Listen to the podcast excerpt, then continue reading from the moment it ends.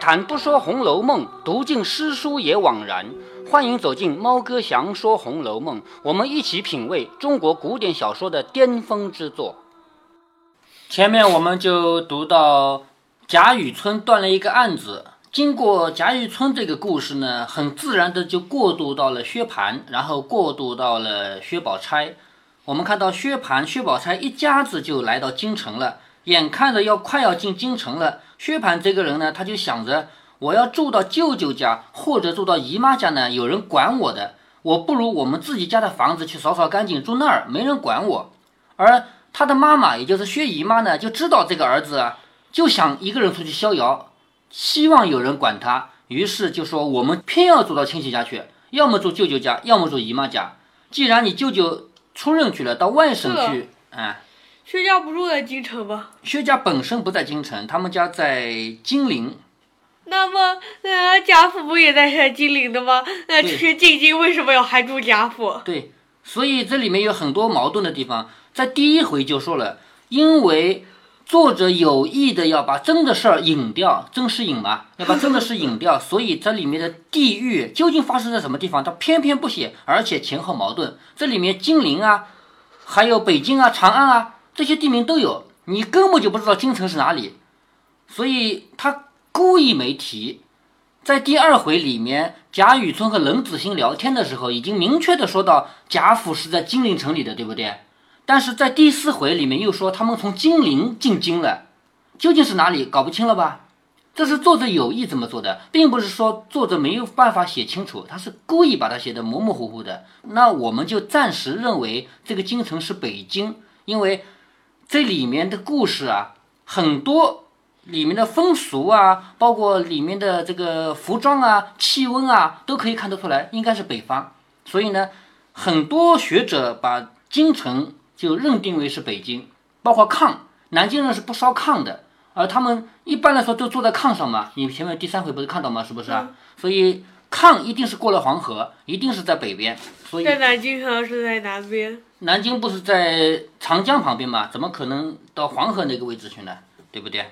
好，我们先看啊，快要到京城的时候，薛姨妈，嗯，那南京是在黄河南边，当然在黄河南边了。黄河不是在很北的地方吗？咱们这里是长江呀。快要到京城的时候呢，薛姨妈知道这个儿子想要独自逍遥，于是就偏偏带着他一家子就去投靠亲戚去了。舅舅没空，舅舅没空没关系啊，不是还有姨妈家吗？我们住姨妈家去。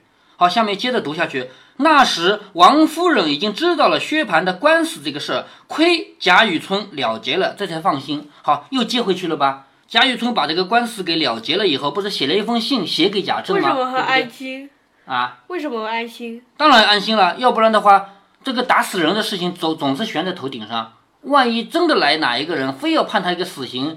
那就算你能够把这个当官的给弄死，那毕竟我们打死人的人也救不回来了呀，是不是啊？所以一定要结了这个案子，这才安了心。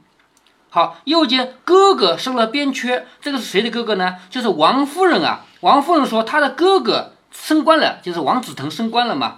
正愁少了娘家的亲戚来往。王子腾前面已经提到了，因为他升官了，所以他到外省去当官，不在京城里了。那这样一来的话，他娘家亲戚不就少掉一个了吗？对不对？就是很难走动了吗？恰恰在这个时候，他在发愁娘家亲戚少了的时候，过了几天，有人说姨太太带了哥儿姐儿合家进京，正在门外下车。好，姨太太就是指的薛姨妈，因为下面的人该管王夫人叫太太，对不对？前面提到过的这些下人们，以及家里的像宝玉啊，像三春啊。林黛玉这些人都管王夫人叫太太，那那个她的姐妹应该叫姨太太。所以说，姨太太带了哥儿姐儿，这个哥儿姐儿就是她的儿子女儿，一家子进京来，正在门外下车。好，已经到门外了，正在下车。喜的王夫人连忙带了女袭人等接出大厅，将薛姨妈等接了进去。他们是不能接到大门外面的，因为他们是不可以出大门的。他可以出自己这个大厅，接到仪门，对不对？到姨母那儿去，把薛姨妈等接了进去。姊妹们暮年相会，这个姊妹就是王夫人和薛姨妈这两个姓王的姐妹啊。这两个人暮年四十多岁的年纪才见面，暮年相会，自不必说悲喜交集。你看前面林黛玉进贾府的时候，谁哭的最厉害啊？呃，贾母。哎，对呀，贾母，因为那是她的亲外孙女啊，是外祖母和外孙女的关系。外祖母是妈妈的妈妈，是直接的血缘关系嘛，是不是？而现在呢，薛姨妈来了，贾母和薛姨妈之间其实是没有任何关系的，对不对？是吧？嗯。所以最伤心的应该是她的亲姐妹王夫人嘛。所以这两个人，他们悲喜交集，啼笑叙哭了一番，就是又哭又笑的说了一会儿，连忙又引荐拜见贾母。好，毕竟贾母是老一辈的人。虽然你跟他是没关系的，但是他是老一辈的人，对不对？所以要引着他来拜见贾母，将人情土物各种都酬谢了。什么意思呢？你不是空手来的。咱们现在去亲戚家，总是要带一箱牛奶啊，带一串香蕉啊，对不对？嗯，是不是？有的时候带一盒巧克力啊。如果他家有小孩的话，巧克力、牛奶、香蕉；如果是有老人的话，老年奶粉、什么壮骨丸，都要带这些东西的吧？嗯。他们也是的，薛姨妈进京不可能空手来的，所以把这些东西都一一酬谢。这他们带的什么？没有提什么东西，只说他们一定是带了东西来的。他们何家都见过，就是全家和这边的强家这两家人，双方都见过以后，忙又置席接风。置席就是安排酒席，安排酒席来吃饭喝酒，这叫接风。薛蟠已拜见过贾政，你看薛蟠这个公子来了是不可能跟女孩在一起玩的嘛，对不对？他是，而且他年纪也偏大一点，他也十好几岁了吧，所以拜见了贾政、贾琏，又引着拜见了贾珍和贾赦。好，你看那个名单上面啊，又去见了贾珍、贾赦，也就是说薛蟠和贾珍他们是一辈的，你看得出来吗？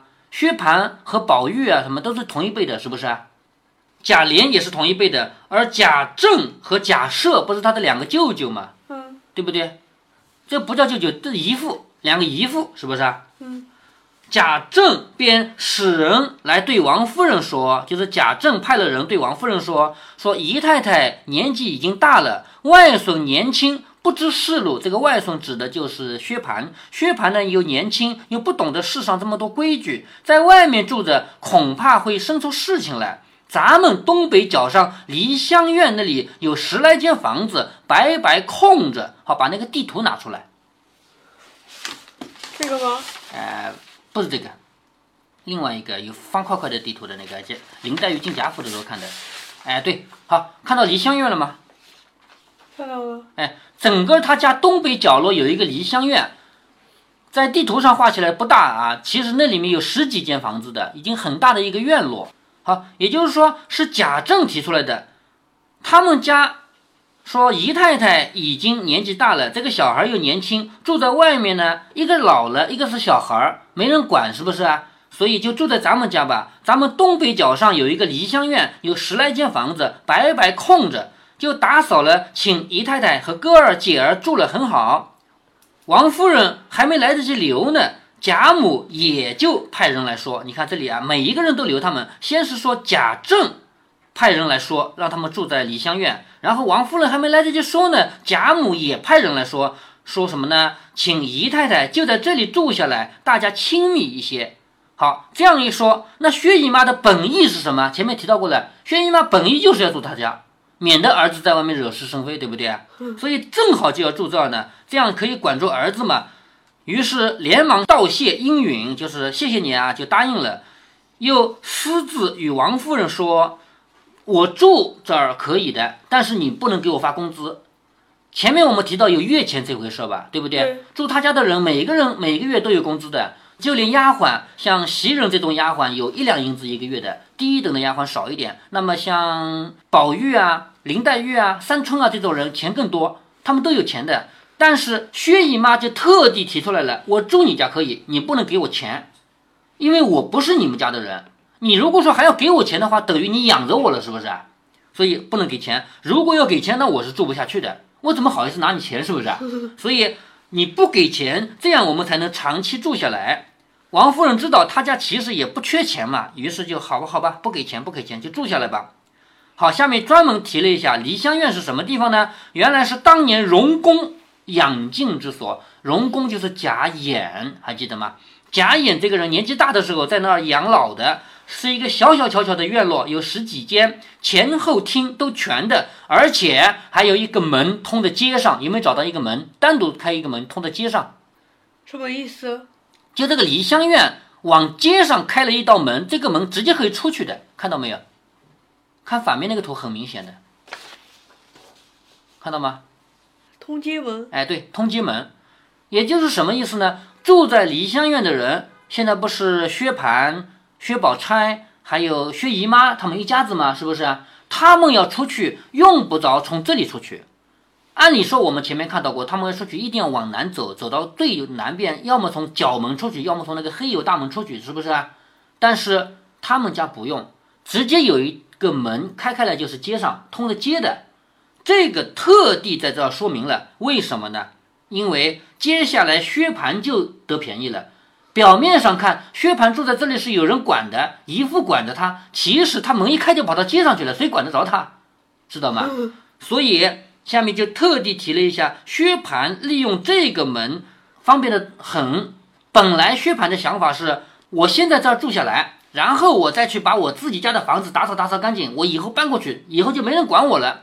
结果等他住下来以后，才发现住这儿也没人管我们。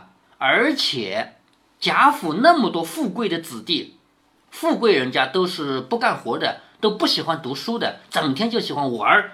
然后薛蟠来了以后，没几天认识了好多这样喜欢玩的人，大家一起玩儿。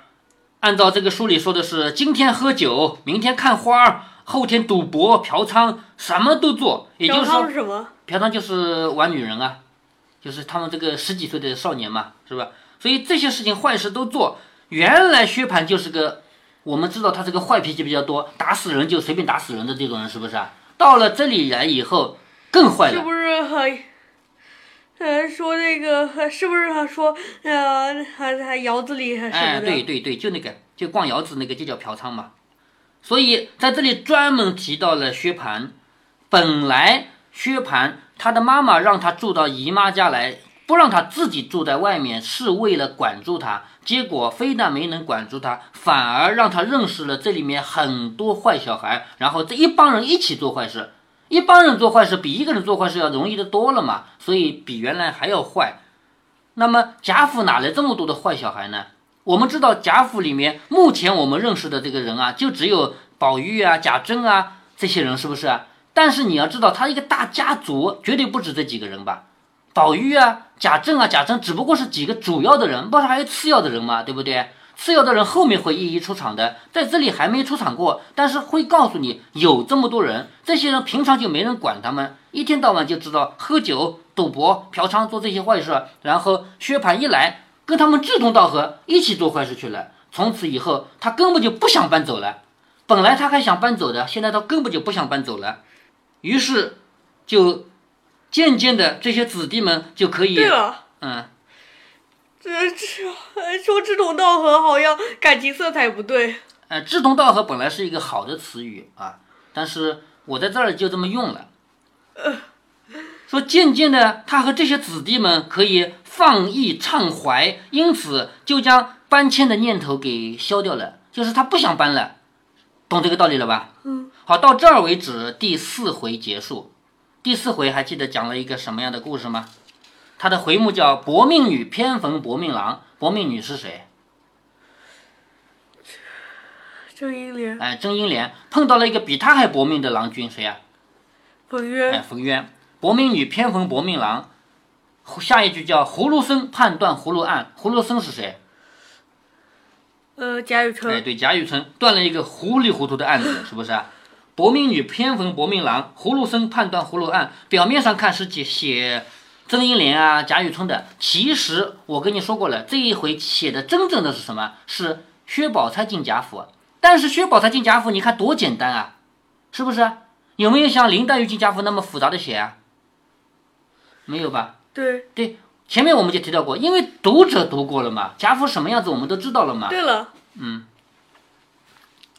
嗯，我发现，呃，用恶对联形式的呃题目，呃，还，呃，总是哈仇恨，总是为仇呃容易组成的呃事情。这样的，这个是一种文学技巧啊，不是说回目必须要用对仗的，但是他选择了用对仗。好，我们现在回过来分析一下《红楼梦》的前四回，还记得吗？第一回讲什么？第一回是曾士隐和贾雨村两个，曾士隐梦幻失通灵，曾士隐做梦梦见一个通灵宝玉，是不是？嗯。贾雨村风尘怀闺秀，贾雨村赶路还想着一个丫鬟，是这么回事吧？其实，在整个《红楼梦》这么厚的书里面，曾士隐和贾雨村不就是路人甲和路人乙嘛，对不对？他们俩起的作用只是引子的作用，也就是说引出了《红楼梦》的故事，对吗？《红楼梦》的第一回是引子，《红楼梦》的第一回的作用在整书里面是引子。那第二回是什么作用呢？第二回是冷子兴演说荣国府，冷子兴跟贾雨村说，荣国府有这些这些人啊，他们是什么什么的事，是不是？其实就是三级跳的第一跳，懂吗？就是给读者。第几跳了？现在已经是第三跳了，马上第三跳了呀！这这我们读者都已经进入去了嘛？对了，第三跳是什么？第三跳就是读者亲自进入了嘛？我们我们每一个读者都进入了贾府了嘛？就开始讲贾贾府的真实的故事了嘛？第二回的作用就是三级跳的第一跳是借着冷子兴的嘴来了解贾府，对吗？第三回是什么？第三回是林黛玉进贾府。对了，嗯，我我发现第一集跳是呃主要是讲呃里面人物，第二集跳主要是讲里面的呃样子。呃，不是这么明显，其实是为了让我们慢慢慢慢的去接触这么一个很复杂的世界，所以第一集跳当然只能去讲讲里面有有些什么人啊，而第二集跳已经走进去了嘛，林黛玉走进去了，她看到的、听到的都告诉我们了，是不是啊？所以第三回的作用是什么呢？是第二主角走到第一主角身边，明白了吗？嗯。第三回其实是开始安排人物关系了。第三回里面进来的人是谁呀？是第二主角林黛玉，而第一主角呢，贾宝玉本来就在贾府，是吗？所以第三回的真正的作用是第二主角进入贾府，来到第一主角身边，明白了吗？嗯。第四回是什么？第四回是第三主角来到第一主角身边。是吗？薛宝钗来到贾宝玉身边来了，对不对？反正这啊，哎，第七主角了。对呀，就是说《红楼梦》这么大一篇书，嗯，反正又是什么遇到什么。不是不是，你要站在作者的角度来考虑，作者写这么一本书，他总得安排这么多人物能够在前几回就见面，然后才能讲他们的故事吧。要不然的话，一个在扬州，一个在金陵，一个在北京，他们发生什么故事啊？对吗？对。嗯。呃，这本书里真的很齐全，这三个地方的人都有吗？对呀，里面不是提到吗？林黛玉是扬州人吗？不是提到的吗？哦。薛宝钗是金陵人，而贾宝玉是北京的嘛？京城只说京城，没说没有明确说是北京，咱们都认为他是北京啊。所以现在你有有没有想通这一层？作者在这里写的第三、第四回，第三回让一个扬州人去了北京，第四回让一个南京人去了北京，让这三个人都到一起了，于是三个人就凑到一块儿去了，于是可以发生一个三个人之间的故事了，明白吗？嗯。那么我们现在把这个四回放在一起看，你就看明白他们的意图了吧？作者的意图了吧？嗯。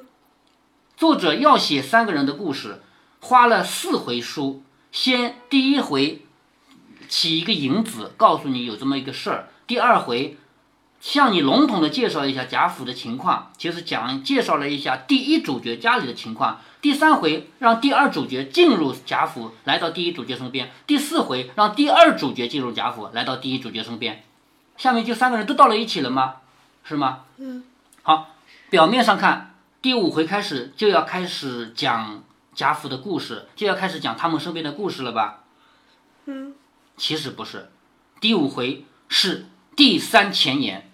我前面跟你讲过，《红楼梦》有三个前言，接下来的第五回其实是第三前言。它是怎么样一个前言呢？我们接下来再读。呃，第一个前言是呃，呃，女娲补天；第二个前言是呃，呃，关于甄士隐和贾雨村。呃，说反了。第一个前言是作者说，我经历了繁华以后，我自己没有什么好写的，但是我这么多姐妹，我要写下来，这是第一就是那些文的。对对对，这是第一前言。第二前言是从女娲补天开始，说有一块石头到人间去投胎，然后他回到大荒山无稽崖的时候，它上面刻满了字，这是他的第二前言，是不是？嗯。第三前言马上开始，第五回。